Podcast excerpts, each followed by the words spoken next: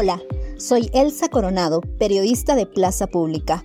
Hoy hablaremos de los derechos laborales durante la emergencia por el coronavirus. Es domingo 21 de junio. El entrevistado de este día es Julio Castillo, el inspector general del Ministerio de Trabajo. Inspector, ¿es permitido que las empresas paguen el bono 14 por cuotas? Entonces no hay ningún problema con hacer anticipos.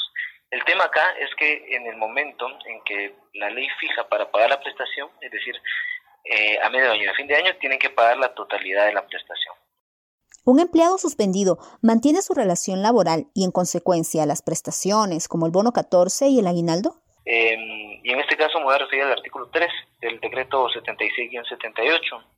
Ese artículo establece que la continuidad del trabajo no se interrumpe por licencias con goce con o sin goce de salario, suspensiones individuales, colectivas, parciales o totales que haya gozado el trabajador. Entonces, hay que tener claro que estas figuras, que son suspensiones, ya sean individuales o totales, no interrumpen la continuidad del trabajo. Entonces, los beneficios que deben de darse eh, por disposición de la ley continúan su, su vigencia y deben de ser otorgados a los trabajadores. No se interrumpen por las suspensiones. ¿Los empleadores pueden despedir a los trabajadores durante el tiempo de suspensión o al concluir ese periodo? De hecho, esto lo establece el Código de Trabajo. Después de tres meses em, da la facultad a que se puedan dar por terminadas las relaciones laborales. Eso sí, hay una, hay una consecuencia jurídica y lo establece el propio Código de Trabajo. Deben de ser pagadas las prestaciones laborales. Entonces, en este caso, al momento de que se finalice la relación laboral, sí deberá ser cubierto el pasivo laboral. ¿Qué ocurre con las empresas que no están inscritas al IX? ¿Pueden aplicar a la suspensión para sus trabajadores? En el caso del Fondo para la Protección del Empleo, se, tomó la, la, iniciativa de, de, ser un poco más flexibles en el tema del pago del IX en razón de proteger al trabajador que el trabajador no tiene la culpa, en este caso que el empleador pues no dentro del esquema formal no cumple con sus obligaciones.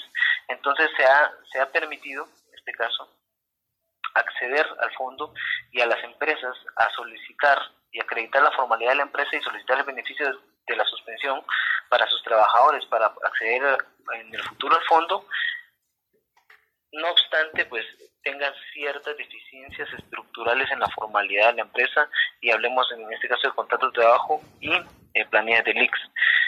Eso no nos exime de la responsabilidad en la que incurren que eh, la Inspección General de Trabajo en su momento pues accionará si se determinara que no están cumpliendo con sus obligaciones como, como empleadores o como, como patronos. Hablemos de los beneficiarios. ¿Cómo pueden confirmar que serán receptores del bono del Fondo para la Protección del Empleo? Vean, en este caso, el sistema más efectivo que tenemos es que a través de la plataforma, como ellos crearon un usuario, se registraron, pueden ingresar y ver la bitácora del expediente y hemos instado a que las personas estén revisando periódicamente porque eh, quizás aún no se les ha notificado, pero en el sistema ya les aparece aprobado. Y cuando les aparece aprobado en el sistema, quiere decir que esa comunicación ya se giró al Ministerio de Economía y ya se están iniciando las diligencias correspondientes en el MINECO. Y una última duda. ¿Es correcto que a los trabajadores les ajusten el salario debido a las variaciones de las jornadas laborales?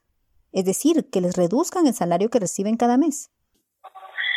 Pues vean, todo depende todo depende del convenio al cual puedan arribar empleados y, empleadores, pero la idea es que siempre se respete el salario mínimo.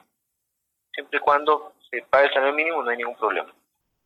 El inspector nos refiere al salario mínimo por hora que actualmente es de 11 quetzales con 61 centavos para actividades no agrícolas. Sin embargo, recomienda que si las personas tienen dudas, llamen al teléfono 1511 o reporten cualquier duda o queja a través de la página web mintrabajo.gov.gt en la sección de denuncias laborales. Gracias por escucharnos. Les invitamos a leer la nota completa en la página web de Plaza Pública www.plazapublica.com.gt.